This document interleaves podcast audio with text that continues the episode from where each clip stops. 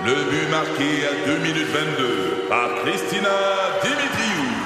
Avec l'aide de Sebastiano Brunet, Lucie Beaulieu, Tarek Malki, Jenny Agostino, Edith Chen, Emmanuel Jean-Pierre. Au hockey, comme en immobilier, pour réussir, ça prend toute une équipe. Et avec vos 5000 courtiers Remax, la force du réseau roule pour vous. Remax est heureuse de s'associer à Martin McGuire et Danny Dubé pour vous présenter le tout nouveau balado Bon Match. Vous écoutez les meilleurs moments. Le monde de PA.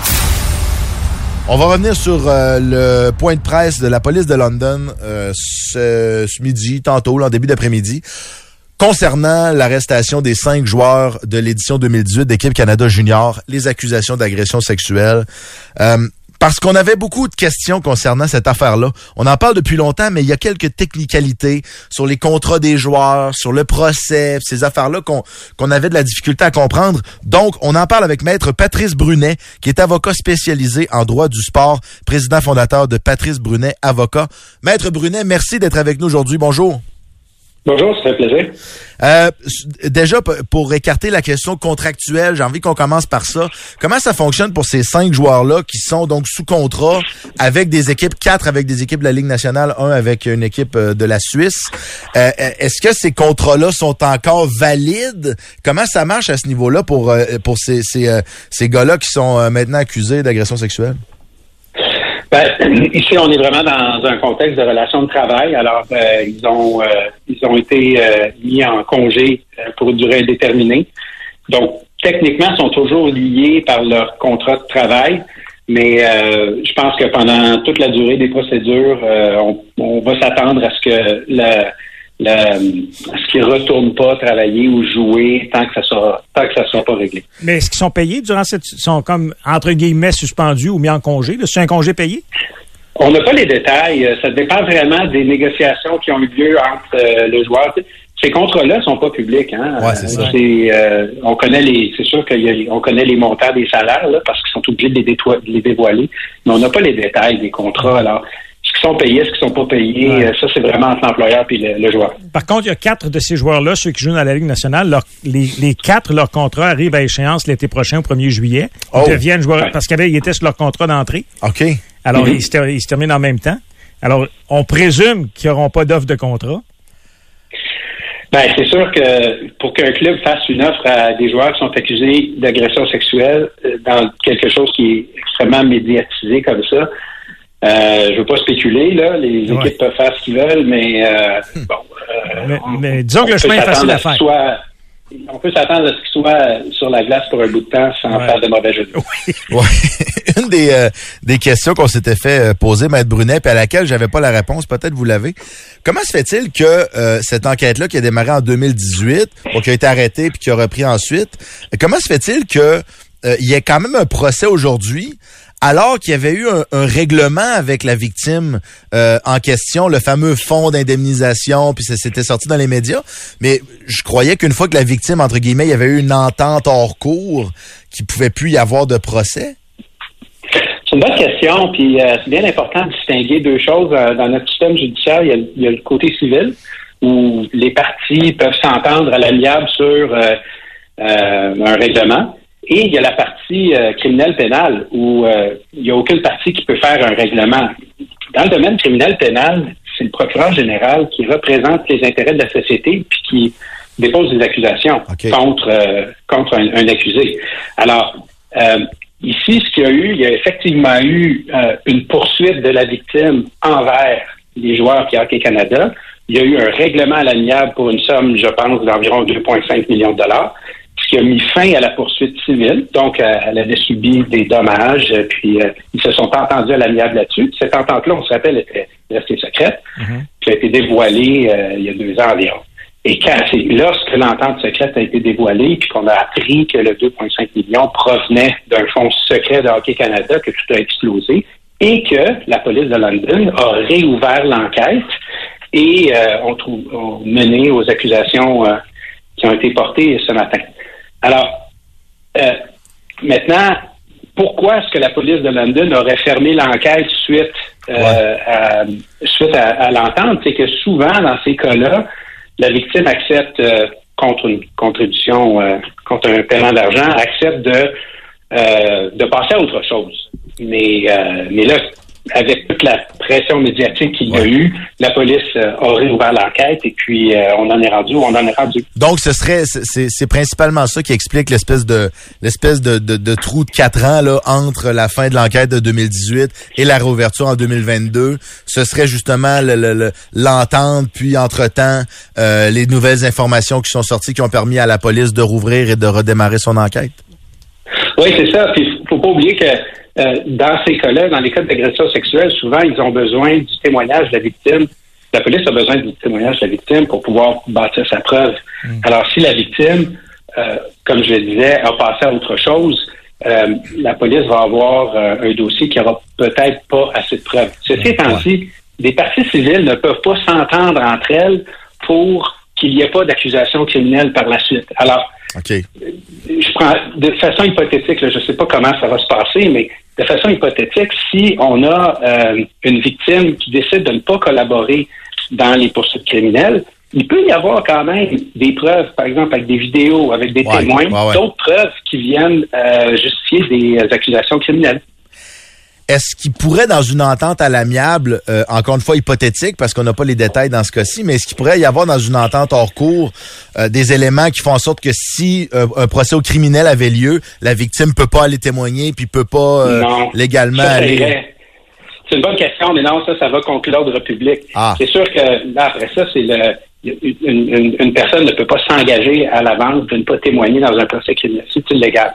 OK. Par contre, euh, les humains sont les humains. S'il y a une victime qui ne veut pas collaborer dans son témoignage, ses souvenirs peuvent être plus évasifs, peuvent être plus vagues. Ouais. Euh, mais il y a des quand une personne est contrainte à témoigner devant le tribunal, elle doit quand même dire la vérité et, et, euh, et, et dire tout ce dont elle avait connaissance. Le fameux fonds, euh, secret d'Hockey Canada, je vais revenir un peu là-dessus. Est-ce qu'il existe des, mécanismes de surveillance ou des organisations de surveillance pour essayer justement de, de déceler l'existence de tels fonds? Comme par exemple, chez Hockey Canada, on a appris non seulement qu'il y avait ce fameux euh, fonds-là pour l'héritage des participants ou je sais pas trop quoi, puis le Globe and Mail nous apprenait quelques temps après qu'il existait un deuxième fonds, une deuxième fiducie qui servait à peu près au même euh, euh, au même dessin. Euh, c'est quoi les mécanismes qui existent pour surveiller les grandes organisations justement dans ce genre de cas-là et, et Hockey Canada en l'occurrence? Vous n'aimerez peut-être pas ma réponse, mais il n'y a pas de mécanisme en tant que tel. On se ramène vraiment sur l'obligation fiduciaire des administrateurs de l'organisation. Hockey Canada est une organisation privée. C'est une organisation à but non lucratif, mais c'est privé. Ça n'appartient pas au gouvernement. C'est pas euh, négocié sur le marché euh, sur le marché de la bourse. Donc, il n'y a pas un, organisme de surveillance. Euh, donc, c'est une organisation privée, mais qui est quand même surveillée par son par son conseil d'administration. Donc, les administrateurs ont une responsabilité de s'assurer que les fonds de l'organisation peuvent euh, sont dépensés de façon appropriée. C'est pas anormal pour une, une organisation d'avoir des fonds qui sont différents euh, de des fonds généraux pour euh, pour le- le- le- les opérations de l'organisation.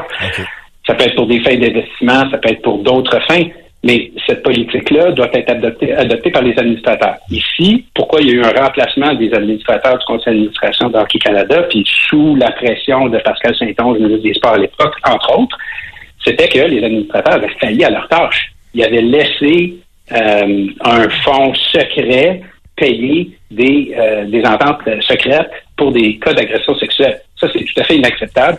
Puis, je, je suis tout à fait confortable de dire que ces administrateurs-là ont failli à leur tâche dans la surveillance des biens de l'organisation. Est-ce qu'à ce stade-ci, là, il y a eu donc la, la première enquête qui s'est fermée, réouverte quatre ans plus tard. Est-ce qu'à ce stade-ci, c'est encore possible qu'il y ait des accusations qui s'ajoutent? Ou c'est pas mal, euh, le- normalement, à ce stade-ci, l'enquête est supposée d'être terminée? Non, les, les enquêtes sont toujours ouvertes. Hein. Il n'y a jamais vraiment euh, toujours une possibilité que quelqu'un aille voir la police puis dire j'ai des nouveaux éléments pour l'enquête. Euh, J'écoutais la conférence de presse du chef de la police de London euh, cet après-midi. Et puis, euh, il semblerait qu'il y avait huit joueurs. C'est une question d'un journaliste qu'il y avait huit joueurs qui étaient Ouais. dans la chambre quand les agressions se sont produites. Euh, et euh, donc, est-ce qu'il pourrait y avoir des accusations portées contre les trois autres? On le sait pas. Ça, ça a été la réponse de la police. C'est un peu ma réponse. C'est possible. Mais on, on, on, peut présumer qu'ils ont vraiment fait le tour de la question en posant des questions à tout le monde. Ils ont des preuves qui sont euh, assez solides contre les cinq accusés. Et, euh, et pour les trois autres, c'est possible qu'il y ait d'autres Ouais. accusations, mais pour l'instant, il n'y en a pas. Il y a un des, des cinq joueurs, Michael McLeod en l'occurrence, qui lui fait euh, face à une deuxième accusation et c'est pour participation à l'infraction. Encore une fois, là, je veux pas nécessairement, je veux pas vous prendre de cours, Maître Brunet, mais moi, c'est la première fois que je l'entends, celle-là. Ça, ça peut en... Qu'est-ce qui découle de ça, participation à l'infraction? On a tendance à croire quand on n'est plus pas juriste... sexuelle comme les autres. Ben, on a tendance à penser qu'ils ont tous participé à une infraction, là, mais Ouais. donc techniquement, qu'est-ce que ça veut dire? Je sais pas, puis on va le voir vraiment au procès là, pendant dans la preuve, mais la, pose- la question a été posée par un journaliste au, euh, au chef de police, puis euh, puis ce qu'ils ont répondu, c'est le- le- la nature de l'accusation, c'est aider quelqu'un à commettre un acte criminel, euh, tout simplement. Alors, qu'est-ce que ça veut dire? Je, je veux pas, je veux pas m'avancer dans les hypothèses. On va le voir dans la preuve. La, la question a peut-être été répondue dans les derniers temps, puis je l'ai manqué, là, de toute évidence. Est-ce qu'on sait s'il y aura un seul procès pour les cinq accusés, ce qui ferait en sorte que la victime n'aurait à témoigner qu'une seule fois? C'est une bonne question. Ça, ça- je ne peux pas y répondre. Euh, pour l'instant, il y a cinq personnes qui sont accusées. Euh, c'est sûr que chacune des personnes a le droit à sa propre défense. Euh, c'est pas, euh, ils mettent pas tout dans le même sac. Mais euh, on, on espère, on espère que la, la victime, si la victime va témoigner, parce qu'on ne sait pas, on sait pas de quoi est constituée la preuve. On espère que si la victime a témoigné, elle n'aura pas à le faire cinq fois. On dit que la preuve devrait être euh, dévoilée en bonne partie euh, aux cinq avocats des, des accusés dans les prochains jours. Oui, c'est ce qui, j'ai euh, ouais. c'est ce qui se fait de façon assez rapide. Euh, Les accusés ont le droit d'avoir euh, une communication entière de la preuve qui est retenue contre eux. Maître Patrice Brunet, avocat spécialisé en droit du sport, président fondateur de Patrice Brunet Avocat. Un énorme merci pour votre temps. C'était très éclairant. Je vous remercie beaucoup, Maître Brunet. Avec plaisir. Bon Bonjour. Bonne journée. Ça répond quand même à pas mal de pas mal d'interrogations. Ouais. On a plus de réponses que les journalistes qui étaient présents à London aujourd'hui à la conférence de presse. Mais il faut comprendre qu'il y a un processus judiciaire auquel euh, les, les, les, les dirigeants des, des services de police doivent euh, qui, qui doivent respecter. Mais non, donc ils peuvent pas répondre à toutes les questions évidemment. là. On a essayé d'écouter Ed puis moi, mais c'est vrai qu'une conférence de presse traduite en temps réel et tout, là, ça demande un niveau de concentration. Là. Il a là, là, là, que c'est plat. Ouais, parce que souvent, le ton, euh, il est pas très ajusté. là. Non, c'est C'est le ça. même. Hein? C'est ça. Maître Brunet, par contre, euh, euh, personne fort éclairante. J'ai vraiment trouvé très intéressant ses, ses explications, ses analyses, parce que c'est vrai que des fois, quand ça concerne le monde judiciaire, en plus, on n'a pas nécessairement toutes les, euh, tous les concepts et toutes les théories. Vous écoutez les meilleurs moments. Le monde de PA. Lesquels parmi vous euh, ont pris comme résolution au Nouvel An de s'entraîner? Ah, je recommence à m'entraîner, là. Ça veut dire, ça sous-entend que tu t'entraînais pas nécessairement avant. Donc, lesquels, parmi vous, ont pris comme résolution de s'entraîner euh, au Nouvel An, ou en tout cas à partir de début janvier, etc. Et sous question, vous entraînez-vous encore? Ah, Parce où qu'on est à peu près, on est à peu près un mois passé les résolutions. Mettons qu'on prend deux jours pour Ouais. digérer la dinde un peu, puis que là, hey, ok, Ouais, on est prêt, même. on part. Ouais. On est un mois après les résolutions. Ouais. Lesquels parmi vous avaient décidé de s'entraîner comme résolution? Et vous entraînez-vous encore? Et comment vous vous entraînez? Et est-ce que ça a donné des résultats? Moi, je m'entraîne au, Oh! je m'entraîne au buffet all you can eat, moi. Ouais. tu fais huit Bon, fois, bon, tu, pardouche. fais- ouais, tu fais huit fois le tour, donc tu perds plus de calories que juste Ah! deux fois. Hey, je fais autant de pas que Myriam Segal qui est sur Compostelle. Il y a d'ailleurs une couple de, de trucs qui s'adressent à Myriam là-dedans. OK, OK, OK. Parce que j'ai trouvé un texte qui euh, parle de huit mythes sur l'entraînement. OK. Et le, le, le titre du texte, c'est c'est huit mythes qui exaspèrent les experts du fitness. Parce Oh! qu'il y, a des ch- il y a plein de choses que les gens croient en ce qui concerne l'entraînement qui euh, sont complètement fausses. OK. Ou, euh, ou en partie fausses. Ah, bon, c'est intéressant. Ceux qui commencent Dans les, huit, l'entraînement. dans les huit qui sont là. Donc, on a interviewé des, des spécialistes de l'entraînement. Entre autres, premier mythe.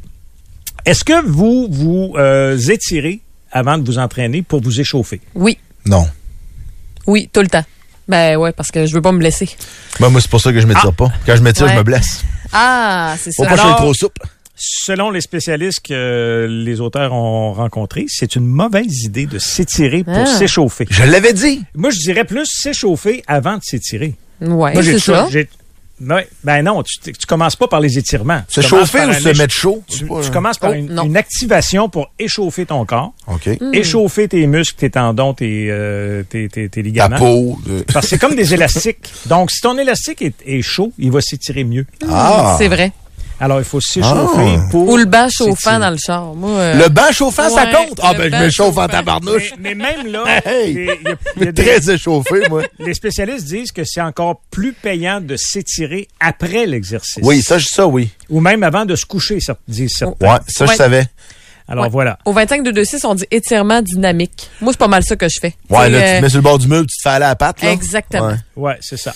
Euh, Ouais. Est-ce qu'il faut augmenter les charges à soulever pour se, pour améliorer notre musculature, pour se muscler, pour avoir des gros pipes? Ah, hey, je peux, je peux répondre à ça. Moi, j'ai déjà fait du gym pendant trois semaines en secondaire 4. Trois semaines. Puis tu t'es fait mettre cours. L'expertise.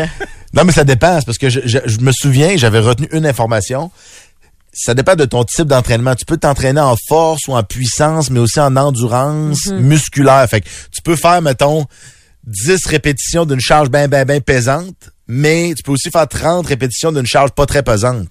Donc, j'aurais tendance à répondre faux, Monsieur Vez. Réponse finale. Ben, ce que disent les, Ben- les spécialistes qu'on a interviewés, c'est que c'est la même affaire. Ça revient au même. C'est à peu près sensiblement la même chose. Moins de répétitions avec une plus grosse charge ou plus de répétitions avec une charge plus légère, ça donne pas mal les mêmes résultats. Ah Ils ouais? disent que c'est une question de préférence. Ouais, Je te dis ce qui est préférence, écrit euh, sur mon texte, mais j'ai plus tendance à, à penser comme toi. Parce que quand Bon, tu fais ben, plus moi, beaucoup de répétitions, euh, tu pratiques beaucoup ton endurance, ton endurance musculaire. Ouais, Fait qu'à c'est quel ça. point ton muscle est capable de durer longtemps. Ouais. Mais quand tu mets moins... ouais, Excuse, parce qu'il y a quelqu'un cas. qui a texté. Je m'excuse, Kat de rire, mais ça, ça a du bon sens ce que Oui. tu disais. Mais il y a quelqu'un qui a écrit du sombre dans le costume de bain, ça échauffe terrible. ça m'a fait rire. Ah, barnouche. Mais quand tu mets plus de poids pour moins de répétitions, ce que ça fait, c'est que ben tu as moins d'endurance musculaire, fait que tu dures moins longtemps, mais tu es capable de charger encore plus lourd. Ouais. Ça, ça fait des, des, des gros muscles à la, à la longue. OK. OK. La course à pied, c'est quelque chose de très populaire. Ah oui, j'adore ça. Alors, le mythe dit la, la course casse les genoux. Donc, est pas bonne, c'est pas bon pour les genoux. Vrai ou faux?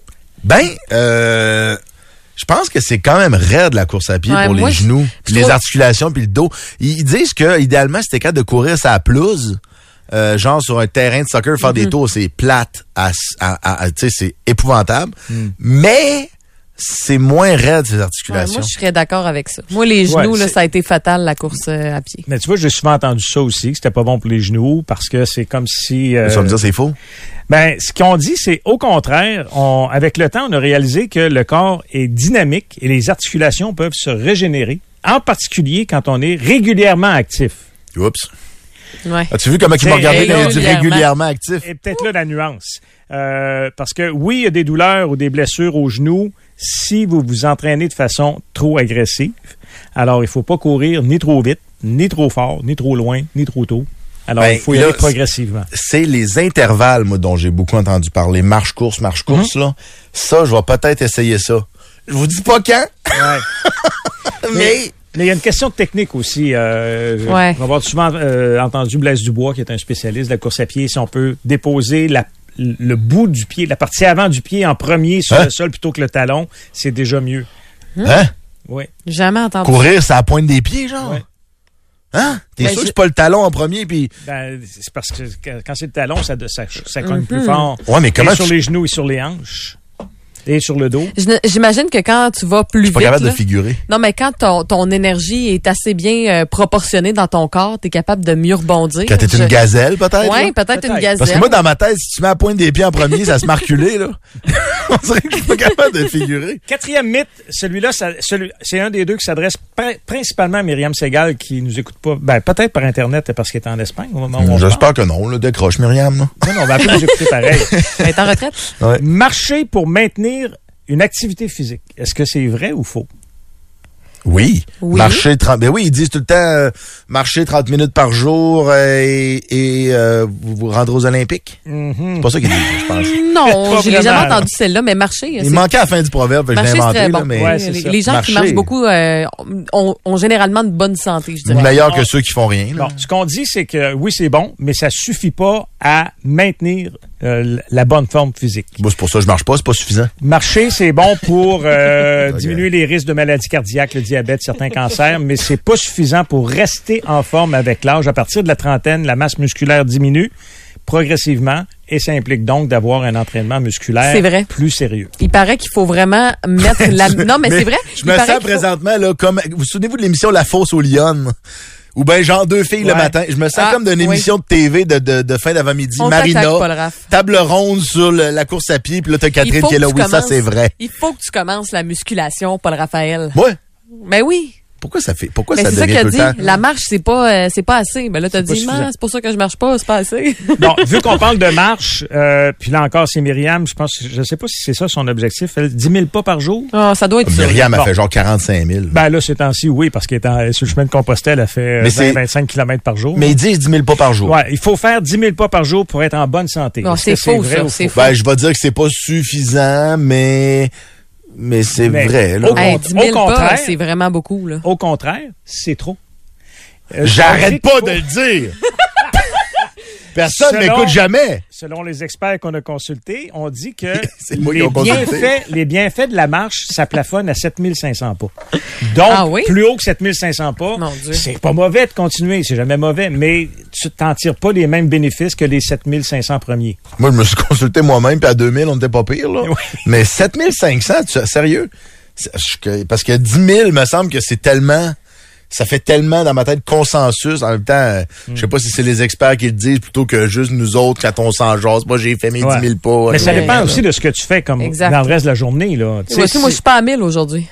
Ah non, mais moi, c'est... je suis même pas à 1000. Mais ça, c'était peurant, hein? Ouais. Est-ce que je suis fou? Ben, tout le monde s'en est aperçu dans le confinement qu'on faisait plus de pas. Ah, c'est ça, c'est, horrible. Parce que, tu sais, euh, moi, j'ai des chums qui sont, euh, mettons, profs, ou, tu sais, fait que, hey, un prof d'une polyvalente, là, il en Mhm. Ah, fait des pas, promène. Mhm. là, tu sais, tu te promènes de la classe au bureau, tu montes des marches, tu... Mais la gang de nous autres, là, puis il parle de la gang de nous autres, je m'adresse à tous ceux qui nous écoutaient présentement, qui êtes genre, euh, on va dire, euh, en télétravail. Ça, c'est ça c'est légendaire, le télétravail pour ça. Là. Mhm. Mais qui travaillent dans des bureaux puis qui- qui vont, euh, qui allaient travailler en auto, Ben, mettons. là. ceux euh, qui sont en voiture toute la journée, euh, livreurs, chauffeurs, euh, qui font des jobs. euh, Ben, en même temps, livreur, tu fais quand même des allers-retours, tu soulèves des boîtes, t'es assez actif, c'est vrai, livreur. c'est vrai. Mais fonctionnant, puis télétravail, là, vraiment, j'ai une pensée pour vous autres. Là, vous êtes vraiment parmi les pires, d'après moi. Là. Ben, à moins si vous allez prendre votre marche, tout, vous avez cette discipline-là, mais je vais dire les pas organiques, là. les pas naturels que tu fais sans t'en rendre compte. là. Hey man, nous autres, je pense que je pouvais runner à.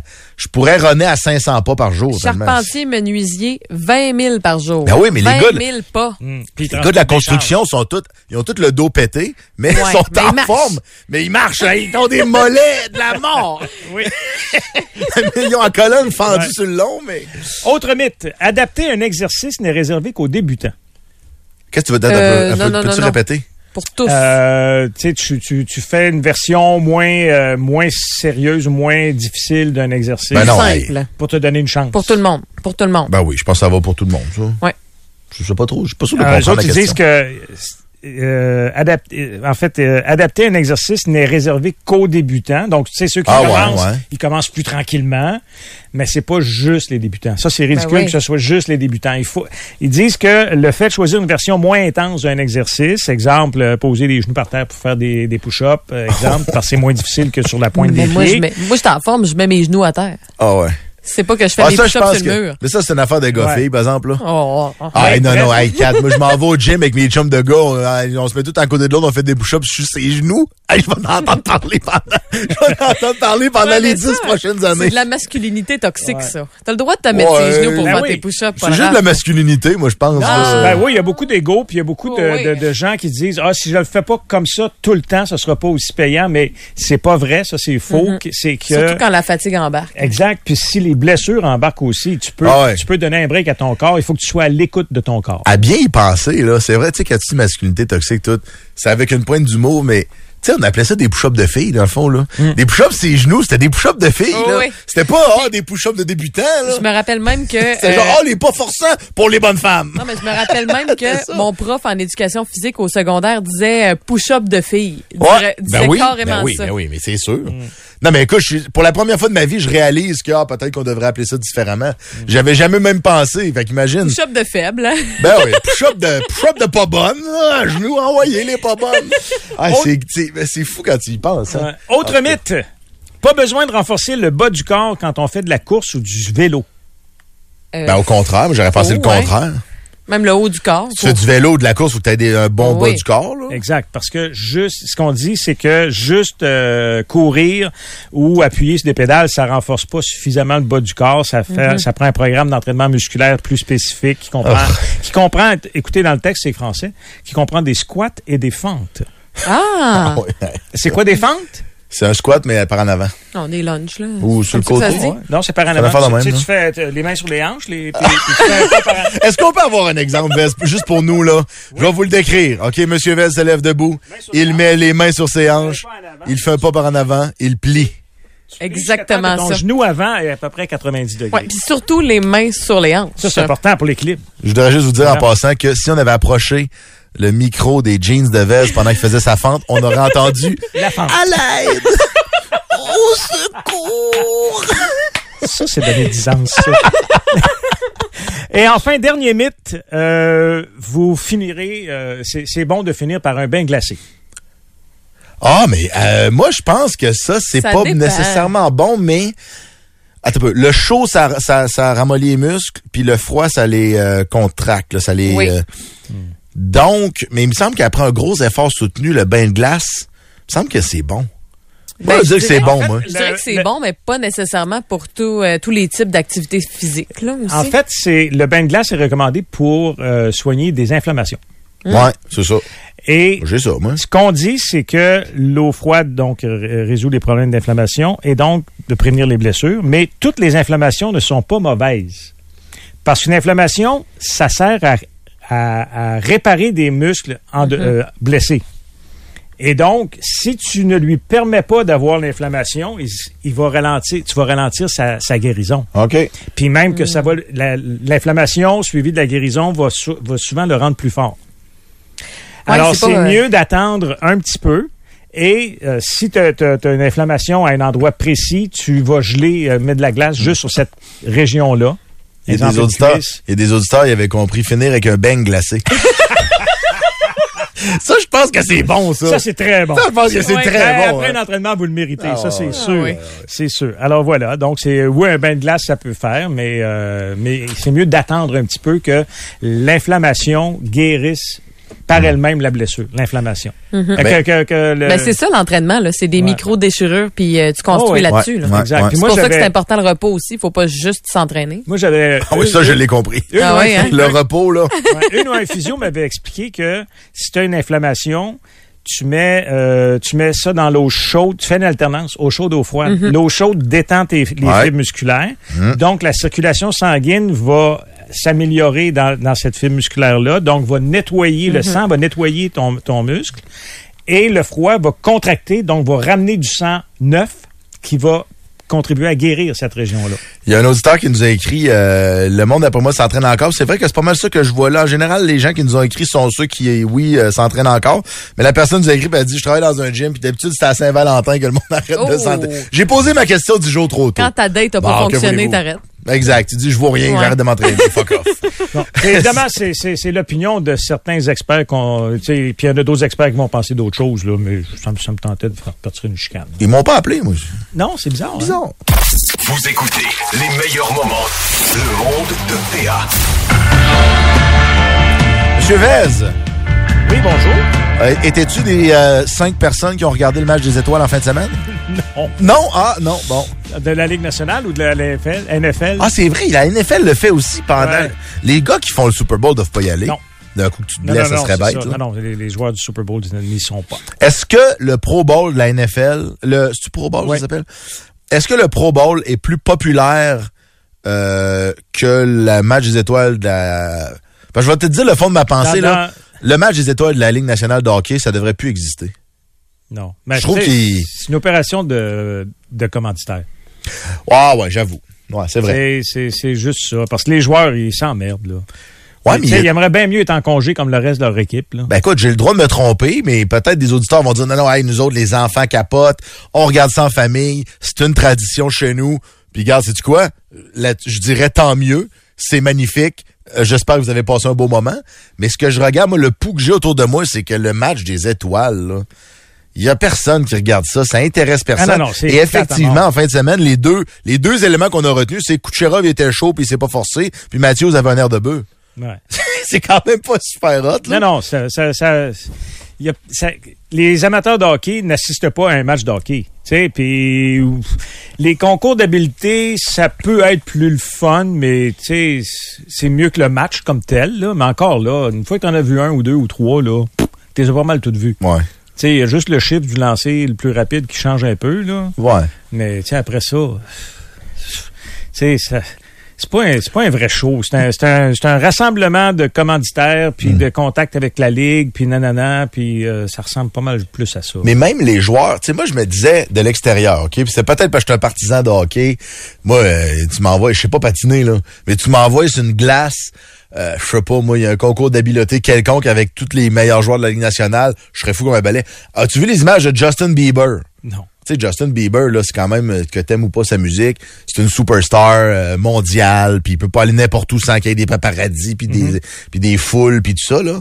Lui, là, il était comme un enfant, là. Ah ouais, oui. Il était fou comme la marde. c'est un fan- Si c'est un fan de hockey, c'est Ben sûr, oui. Puis lui, c'est un Canadien, Bieber. Lui, c'est un fan fini de hockey. Fait qu'imagine, il- lui, il capotait, là. Mm. De tous les joueurs qui doit regarder des games et tout ça. Fait que moi, je me disais, les joueurs doivent trouver ça le fun de côtoyer de plus proche, Ouais. passer une fin de semaine avec les meilleurs de toutes les autres équipes, tu sais. Mais c'est Pas, pas en tout, ils s'en sac. Mais ils en ont peut-être du fun, mais en coulisses. Ah ouais, peut-être, moi, j'avoue. C'est ce que moi je pense. Le problème, c'est que, tu sais, oui, je parlais de, de commanditaires qui sont, qui sont tous là. Tous les commanditaires de la Ligue sont là ou à peu près, là. Mais il y a aussi des spectateurs, des amateurs qui payent un gros prix pour être là, là. C'est pas tous des billets donnés, là. Il doit en avoir pas Tu sais, mal, par exemple. il- T'as l'impression que les joueurs, ils leur manquent de respect un peu, là. Parce qu'ils sont là pour voir un show, les spectateurs qui ont payé de l'argent pour être là, là. Ouais, puis Kucherov, de toute façon, euh, ça Ouais. prenait, si ça vous prenait une preuve de plus pour savoir que, que c'est un désagréable, je pense qu'on le sait, là. Moi, je me suis fait traiter de fafane. Je sais même pas, je me demande si c'est pas même toi qui me traitais de fafane euh, quand le Canadien jouait contre Tampa Bay en finale de la Coupe, puis que Kucherov faisait son pense-bon, puis qu'il se trouvait bien hot, puis c'était la fois où il y avait l'histoire du cap salarial, là. Oui, Rappelez-vous, oui, Kucherov avait été blessé Toute la saison. toute la saison, puis tout d'un coup, par miracle, Mm. il est prêt à jouer au moment où commencent les séries. Donc, Le il, plafond salarial s'applique plus. il compte plus sa masse salariale. Il était pas prêt une semaine avant. C'est vraiment un hasard. Eh, Gros, gros, gros. C'est purement un hasard, là. Hey, s'il avait été prêt deux semaines avant, il l'aurait fait jouer, là. C'est sûr. Puis il aurait mis son salaire, sa masse salariale. C'est certain, mais le Canadien avait rien faire pareil. Eh oui!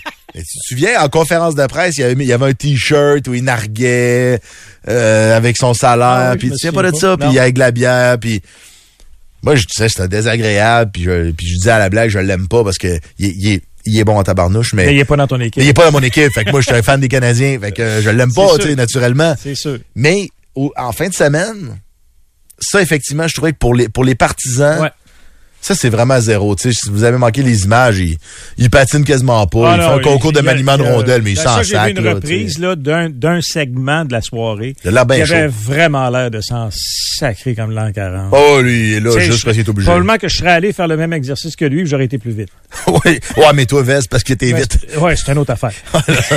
ça laisse mais, une chance. mais là. parlant de désagréable, le, le site euh, The, Athlet- The Athletic, qu'on mentionne souvent, qu'on cite souvent euh, Ouais. dans, dans- dans le monde du sport, a fait un sondage annuel euh, auprès de joueurs de la Ligue nationale de hockey. Et on parle de joueurs désagréables. Et on a posé la question aux joueurs, quel visage aimeriez-vous le plus frapper? Oh, tabarnouche! C'était pas d'habitude, genre, quel est le joueur que vous aimez moins affronter, un enfant de même? Ben, il y a ça aussi, Un mais... coup de poing d'en face. qui, quel joueur vous détestez le plus? Brad Marchand est souvent le nom le plus euh, souvent mentionné. Euh, ouais, il, il Mais va là, il a, sortir. il a perdu son titre. Et c'est un ancien du Canadien qui a, qui a remplacé Brad Marchand au premier rang de cette question-là. Je peux-tu essayer de deviner? Tu peux l'essayer. Parce que j'ai vu euh, comment ça s'appelle le podcast euh, avec euh, Paul Bissonnette puis Ryan Whitney là? Ben, c'est ça. Paul, Speeding Chiclets. Paul, Paul and Ryan, là. Non non. c'est ça. Oui. C'est euh, ouais, Spitting Chiclets. Puis euh, eux autres, ils, ils- puis je me demande, je me souviens pas c'est lequel des deux, mais il y en a un des deux là qui se lève la nuit pour haïr Nick Cousins. Ben, c'est lui. des euh, Panthers de la Floride. Exact. Parce qu'il est tout le temps en train de faire euh, semblant de se planter, puis il donne Ouais. des coups salauds, puis c'est un des joueurs détestés. C'est ce qu'on dit. Donc, il a, il a obtenu 28,5% des, des voix du sondage. Qui, on dit qu'il a la réputation, Nick Cousins, de- d'asséner des coups sournois quand ses adversaires sont dans des positions vulnérables, puis il court après le trouble, euh, en particulier cette année. C'est Euh, plus qu'un sur quatre dans la Ligue nationale ouais. C'est beaucoup de monde. Ouais. Euh, du côté des joueurs les plus sous-estimés, qui est le joueur le plus sous-estimé selon les autres joueurs de la Ligue nationale? Sous-estimé, ça, c'est-tu comme quand tu fais cuire un hot dog, mais qui est pas assez cuit? Ça, c'est sous-estimé. Ah, OK, excuse. Sous-estimé. Euh, par, euh, les joueurs sous-estimés de la Reste en Ligue. Floride. Alexander Barkov. Voilà. Oh! Puis le, celui qui est arrivé deuxième, c'est aussi un joueur des Panthers. Sam Reinhardt. Exactement. Hey, il connaît son hockey pareil, Ouais, hein? Mais c'est pas des gros des gros pourcentages par contre parce que là il y en a plusieurs dans la Ligue nationale, c'est 12 pour Barkov et 5 euh, 6 pour euh, pour Reinhardt. Mais Barkov, effectivement, euh, je, la- la- ça fait plusieurs, euh, justement, plusieurs joueurs que, que dans l'entrevue, etc., Mm. que j'entends dire que c'est le genre de joueur qui rend les autres meilleurs. Et ça, c'est très rare dans la Ligue nationale, un joueur avec qui tu peux mettre des gens. Tu sais, Sidney Crosby est un peu comme ça. Des joueurs où, mais Sidney Crosby, il avait probablement le statut qu'il mérite, dans le sens où c'était. Ouais. reconnu comme étant le meilleur joueur de la Ligue. Exact. Barkov, c'est moins ça, ben c'est moins reconnu comme ça, mais c'est un gars avec qui tu mets euh, tu peux mettre des gars qui sont qui répondent peut-être pas aux attentes, puis à cause qu'ils jouent avec lui, il explose les Ouais. attentes. Là, j'ai une question, puis là, ça va confondre plein de, pregunta. plein, plein de spécialistes en, en statistiques. À partir du moment où tout le monde, ben, en fait, la majorité, ben non, c'est pas une majorité, mais le- celui qui reçoit le plus de votes comme étant le joueur le plus sous-estimé, on sait que c'est Alexander Barkov. Est-ce qu'il se qualifie pour le prochain sondage? Parce que, là, tout- parce que Ouais. la majorité des joueurs Ouais. Sont conscients qu'il est sous-estimé, donc il est, su- il est estimé maintenant. Ça dépend, il est estimé par qui. Ouais. Parce qu'il doit être, il est estimé par les autres joueurs, mais il remporte-tu des trophées? Ouais, il est estimé par les journalistes, par le public? L'inverse, quel est le joueur le plus surestimé de la Ligue? Ah, ça, c'est le fun, ce jeu-là. Là, il faut que tu ailles loin, là. Il est dans l'Ouest. Il est dans l'Ouest, le joueur le plus surestimé de la. Ligue. Ed, Et- tu suis le hockey. Tu me sens que tu suis ton hockey, toi, tout, là. Le joueur le plus surestimé de la Ligue. Et évi- évidemment, c'est moi qui l'ai pris dans le pool. Moi, je connais surtout les joueurs du Canadien, mais les autres, je suis pas très ok, bon. Non. Euh, je, je, je peux, je sais Il est pas. dans mon pool. Mais Dans il, a, quelle il a- équipe? il a déjà été bon, mais cette année, c'est une catastrophe. Euh, Jonathan Huberdeau? Non. Il n'y a, pas- il y a pas une carrière à la les Une saison. Trevor Zegras? Ouais. Oh, Ben, il, il est blessé, il est surestimé. blessé, blessé, blessé. Ouais, mais il y avait mais- un mauvais début de saison. mais il y avait un horrible début de saison. Ouais. Euh, après ça, euh, dernière question dans les autres catégories, en fait, quelques autres catégories. Euh, le meilleur patineur de la ligue, Connor McDavid. Connor McDavid à 70% et le gardien le plus fiable, Connor Hellabuick. Hellebuck, non. Euh, le gardien le plus fiable, euh, Ben, Chesterkin, Sorokin. Non, non. euh, mais t'es dans le bon pays. ouais, hein. Ouais, c'est ça, mais t'es pas dans la bonne équipe. Autre russe, là. euh, Vasilevski. Ah, ben oui, Vasilevski. Tu vois, j'ai même pas pensé à. Vasilevski. Effectivement. Incroyable. Euh, hey, merci, M. Vez. Dans les faces à claques, euh, Brandon Gallagher a obtenu un vote. Avec raison. Et, Hey, avec le euh, coup qu'il a donné. je- mais imagine- failli t'appeler, Vez. Hein? Le coup d'épaule qu'il a donné, là, le, le coup de coude, là. Failli Et- t'appeler pour chialer. Et étonnamment, Alexis Lafrenière a reçu un vote dans cette catégorie-là aussi. De chien sale? De Face à de- claque? De face à claque. Ah, ouais? Ouais, ça c'est étonnant. Le Canadien joue à Washington demain avec Samuel Montembeau devant le filet. Évidemment, ça va être présenté sur nos ondes, mais on en reparle demain. Vous écoutez les meilleurs moments. Le monde de PA.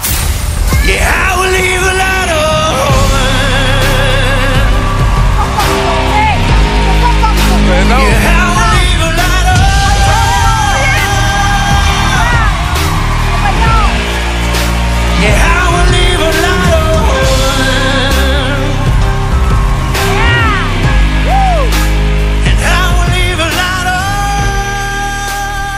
mentirai pas, j'ai un peu fait le saut hier. Devant ma, ma vision. Ah oui?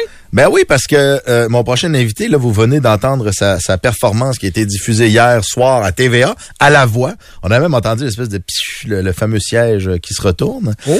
J'ai fait un peu le saut parce que j'ai Elle connaissait un peu de réputation euh, pour sa carrière, son passage à la télévision pour dans Chef de bois, une émission de chef cuisinier, tu sais, puis euh, puis là tout d'un coup, pouf, à la voix. Que s'est-il passé dans la vie de Simon McGrath pour qu'il se retrouve à la voix? On le joint au téléphone tout de suite. Salut Simon! Hey, bon, bonne fin d'après-midi à tout le monde. Comment ça va? Écoute, ça va bien. Euh, là, toi, comment tu vas euh, maintenant, là, près de 24 heures après la diffusion de, ta, de ta, ton passage aux auditions à l'aveugle? Ça a dû être une journée assez pas pire. Je vous écoutais euh, religieusement en attendant de, de- de vous parler et puis juste de faire rejouer cet extrait-là parce que tu sais je m'écoute pas là, on va s'entendre là, euh, je suis pas, euh, j'aime faire de la musique et tout ça, mais ça me redonne des frissons, ça me fait revivre ce moment-là. Et puis hier c'est en famille qu'on a écouté cette audition-là à l'aveugle. Vous avez vu à la télé pour ceux qui l'ont écouté, mon papa, ma maman, ma soeur avec son petit garçon qui était là pour m'appuyer. Euh, à chaque fois que j'entends Leave a Light On partir, euh, que ce soit de moi ou de l'artiste original, ben écoute, c'est un moment magique. Aujourd'hui, là, pour répondre à ta question, ça a été un- un- un- une grande vague d'amour. Beaucoup de gens qui ont compris euh, ce que je faisais là-bas aussi. Euh, tu sais, tu parlais de la restauration Paul Raphaël au départ. Oui, j'ai été connu dans ce milieu-là. J'ai travaillé là-dedans pendant plus de 15 ans.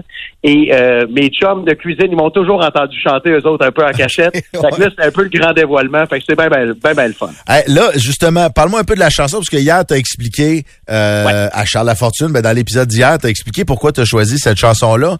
Raconte un peu aux, aux gens qui nous écoutent, euh, qu'est-ce qui t'a motivé à choisir Leave a Light On de, euh, de Thomas Walker? Ben oui, ben écoute, en fait, euh, c'est très simple. hein. C'est un message que j'ai choisi de livrer euh, pour euh, les gens qui souffrent euh, du problème de la dépendance, en fait. Puis la dépendance, ça couvre large. Fait qu'on rentrera pas nécessairement dans la- les précisions, mais de dire que de par euh, mon, mon vécu, la- le profil de personne que je suis, euh, ben moi, je suis tombé dans, dans- dans des problèmes de consommation euh, dans le passé. Et puis, ça a été une période assez difficile pour moi. Et Leave a Light On, en fait, c'était, je vais dire, le témoignage des gens qui m'ont appuyé malgré ces périodes-là sombres. Il y a toujours des gens qui restent, hein, tu sais, quand, on- quand ça va pas des fois. Puis c'est correct de le dire, tu sais. Et puis, ben, Leave a Light On, c'était pour moi une façon de rendre hommage à ces gens-là, euh, de façon bien personnelle, là, euh, par rapport à mon parcours, puis euh, au soutien qu'ils m'ont donné. Ça m'a donné beaucoup de courage, justement, pour mettre de l'émotion dans cette chanson. Donc, les gens qui laissent la lumière allumée pour quand tu Ouais. reviens, finalement. C'est un peu ça le, quand le- tu, quand tu reviens ou qui. Ou qui sert de phare aussi, tu sais, pour Ouais. te guider des fois. Fait que euh, c'était un petit peu un clin d'œil à tous ces gens-là. euh, des fois que j'ai écorché au passage, malheureusement, mais euh, je pense que ça fait partie de la vie de faire des erreurs, puis c'est de se servir de ces erreurs pour apprendre qui est, qui est la leçon là-dedans. Puis j'ai- j'aimais beaucoup cette chanson-là au départ de par sa mélodie. Puis là, ben, je l'ai interprétée à ma façon, puis je pense que ça a plu à beaucoup de monde. Je suis bien content. Il y a peut-être des gens qui t'ont vu en 2022 dans Chef de bois, donc une émission de télé, euh, une autre télé-réalité. Euh, Raconte-nous un peu cet, cet épisode-là de ta vie, parce que quand même, euh, c'est un, concept particulier, cuisiner dans Ouais. le bois, etc. Euh, Qu'est-ce que tu as retenu de, de cette émission-là? Ben, tu sais, à la base, moi, je suis un gars compétitif. Compétitif puis curieux. Fait que Ouais. tout ce qui est projet, je cours pas après nécessairement la popularité plus que les expériences intenses. Je suis très intense, les gens de mon entourage pourraient vous le confirmer, là. Euh, j'aime ça embarquer dans à peu près n'importe quoi. Maintenant, plus calculé, je vais le dire comme ça. Mais euh, j'aime ça me lancer des défis. Et euh, chef de bois, ben, pour moi, c'était un point culminant. Tu sais, il y avait des chefs de renom, dont Fanny Le Houlier, il y avait Hakim Chajar, il y avait Ouais. Jean-Michel Leblanc aussi, qu'on a vu, qu'on connaît très bien maintenant. Euh, et puis, ben, je me suis dit, je vais aller me mesurer. Je veux connaître mon niveau après 15 ans, justement, en restauration. Est-ce que je fais la cote ou pas? Puis finalement, je me suis ramassé en demi-finale. Puis le concept de chef de bois, c'est bien simple. C'était euh, une émission euh, qui combinait la survie en forêt et la cuisine. C'est deux, deux de mes passions, le plein air et la, la cuisine. Fait que ça a été, euh, ça a été du gros fun là, de bout en bout pour moi de ce côté-là. Qu'est-ce qui est le plus stressant? Euh, concocter des recettes dans le bois en survie ou euh, une minute avant de monter sa scène avec les, les, les, les spots, la voix, la grosse scène, puis tout le kit? Hey, c'est une fichue de bonne question. Honnêtement, je me suis même posé la question parce qu'il y a bon, il y a beaucoup de liens qui se font. Euh, beaucoup moins de survie à la voix. Je te confirme qu'on est très confortable là-bas. L'équipe est géniale. Ouais, Par mais 30 contre, euh, secondes avant, on, on les voit les images cette année, juste avant que tu montes sur scène, il y a une espèce Ouais. de mur de de de de, de fils plugués puis de caisses Ouais. de son puis d'affaires, puis on panique un peu à votre place dans le salon. Ah, mais hein. Une fois avant de monter sur scène, tu dois étouffer de stress. Ben, tu sais, c'est super imposant. Le est énorme. Tu sais, c'est un, gros plateau. C'est un des plus gros shows qu'on a au Québec. Fait que déjà là, c'est intimidant, je vais le dire comme ça. Mais tu sais, il y a une équipe qui est derrière qui est tellement rassurante. Tu Il y a Charles Lafortune, évidemment. Marie-Ève Riverain qui fait euh, bon le coaching vocal de tous les candidats. Émilie Fournier aussi qui, qui, qui s'occupe de ça. On a, euh, on a des, aussi des relationnistes ou des gens qui s'occupent de nous. Donc, le mien, c'était Charles Lagacé, puis je les salue s'ils écoutent. Puis tu sais, t'as les musiciens Antoine Graton, Max Bellavance, Eleanor Ah, Pitt, c'est des euh. Fabienne Gilbert, Gab Ouais. Graton. C'est des machines de guerre, ces gens-là. Fait que là, je me suis, je me suis dit, OK, t'es en bonne main, là. Vas-y, tu sais, livre tout ce que t'as à donner. Puis, ben, des fois, il y a des petites erreurs vocales, mais là, ce qui est le fun, c'est que j'ai été pris dans l'aventure. Fait que ça va me permettre de m'améliorer pour les gens qui écoutent l'émission. Vous allez voir une, une belle progression. D'ailleurs, là, on est rendu, bon, pas 24 heures, mais presque après la diffusion. Fait qu'on peut, on peut tomber un peu dans les spoilers. C'est comment le moment où t'es en train de faire ta tune? Déjà qu'il y a du stress, tout, mais là, ça part, l'adrénaline, la chanson commence, on est dedans. Puis là, pif, le siège qui se Ouais. retourne, France d'amour. Ça, ce moment-là, décris-moi là comme il faut. Ben, le, le, le début, c'est hyper stressant. Là, tu dis, écoute, j'ai pratiqué, j'ai vraiment mis du travail. Ça arrive pas comme ça, ça fait pas si longtemps que ça que je chante, je vais dire, de façon plus sérieuse ou professionnelle. Puis encore là, professionnel est un bien grand mot. Hein? C'est vraiment amateur. J'ai fait des pubs à Québec, justement, le Murphy's de Saint-Alexandre, des trucs comme ça. Tu sais, je suis un gars de Québec. Puis euh, je me suis je me suis fait la main cet été en me disant, je veux aller faire les auditions de la voix. Donc là, j'arrive sur le stage et tu sais, qu'est-ce que tu veux? Tu veux que la chaise, elle se tourne. Puis là, ben, il y a cette nervosité-là, il faut la, la contrôler. Mais quand la chaise se tourne, là, tout le stress, tout, tout ce qui est, je vais dire, moins le fun à vivre, là, ben là, ça laisse la place à vraiment une expérience magique. Là, je me sentais comme une rockstar, mon gars, puis j'ai comme ouvert la machine encore plus. C'était tellement une expérience, je vais dire, c'était unique. là. Juste, même si les chaises s'étaient pas tournées, là, je vais dire, je le recommande à tous ceux qui aiment chanter d'aller s'essayer à ces auditions-là parce que c'est un feeling que tu peux pas reproduire par toi-même. là. Ça coûterait même trop cher. si tu produisais toi-même ce show-là, ah, ouais, ça prend c'est des- ça, tu sais. prend des moyens. Euh, Qu'est-ce que tu vas chercher à la voix? Parce que je, je précise ma question. Tu sais, euh, Ouais. souvent on entend que, écoute, là, les gens qui gagnent la voix, ils ont des contrats de disques, écoute, euh, épais comme le bottin, puis euh, puis en même temps dans des téléréalités aussi, il y a des il y a des artistes euh, qui ont gagné ou pas dont on se souvient, euh, Ouais. euh, Charlotte Ah oui. Cardin, Ludovic Bourgeois, etc. Mais il y en a d'autres aussi qu'on tu sais qu'on oublie un petit peu, même certains qui ont Ouais. gagné. Donc Simon McGrath, lui, qu'est-ce qu'il va chercher dans cette aventure là? Ben, tu sais, dernièrement, pour faire un petit peu le parallèle avec ce qu'on parlait au début, moi, la musique, là, tant que j'ai de la musique dans ma vie, tout le monde est correct euh, dans mon entourage. Tu comprends? Euh, ça a été mon remède vraiment. Ce matin, j'ai vu un bel article dans le Journal de Québec. Je comme je vois ma grosse face en, plein milieu. J'étais comme Wow, OK, il y, a- y a quelque chose là que- qui a interpellé les gens dans l'histoire aussi. Et je suis auteur, compositeur, interprète. Donc, je me base sur mon expérience de vie pour livrer des, des, des chansons. Donc, moi, ma, ma stratégie, parce qu'il y a toujours un petit peu de stratégie quand même, pour être bien honnête avec tout le monde, c'est de dire, ben, j'aimerais ça me faire voir, puis passer le message justement de rétablissement, passer le message que c'est normal d'avoir des moments difficiles, d'aller chercher de l'aide, c'est correct, et puis euh, de, euh, de, de, ben, de faire connaître mes chansons. Tu sais. Fait que je me suis dit, si je suis capable de me rendre là, puis justement de générer peut-être euh, par, par mon histoire qui est très vraie, très vulnérable, euh, euh, je vais dire l'intérêt des gens, et puis que ces gens-là peuvent aller me retrouver sur les différentes plateformes musicales, sur ma page web, des trucs comme ça, ben tant mieux, tu sais, ça sera partie gagnée, ça va me permettre de pouvoir continuer à faire un petit bout de chemin. Est-ce qu'il y a encore une part de, de, restauration dans ta vie d'une manière ou d'une autre ou vraiment t'as comme fermé ce livre-là puis t'es à 100% dans la musique ou comment tu jongles avec tout ça? J'aimerais ça vous dire, tout le monde, que je suis à 100% dans la musique. Genre, en fait, semaine passée, j'étais allé au Carnaval de Québec parce qu'il y avait du karaoké. Là. Euh, mais, tu sais, euh, l'idée de base, c'est vraiment d'avoir des projets d'entreprise, des projets euh, professionnels pour alimenter cette carrière-là musicale. Mais euh, principalement, je me suis retourné il y a à peu près 3-4 ans vers la, la consultation pour aider Oui. mon milieu. Oui. Là, j'ai fait un genre d'étude de marché. J'ai vu ce qui marchait pas, là, puis après 15 ans de restauration, euh, je l'avais vécu aussi. Et j'ai décidé cette année, en même temps que la voix, je suivais un, cours en psychologie cet automne, je faisais la voix, puis j'ai lancé mon entreprise qui s'appelle Food Cost. Et puis, euh, c'est une application, en fait, d'optimisation des coûts de gestion pour les restaurateurs. Ok. Ça va pas super bien au niveau de la restauration ces temps-ci. Fait que je me suis dit, pourquoi pas ne, ne, ne, ne, ne pas lancer une initiative qui pourrait justement aider le marché alimentaire.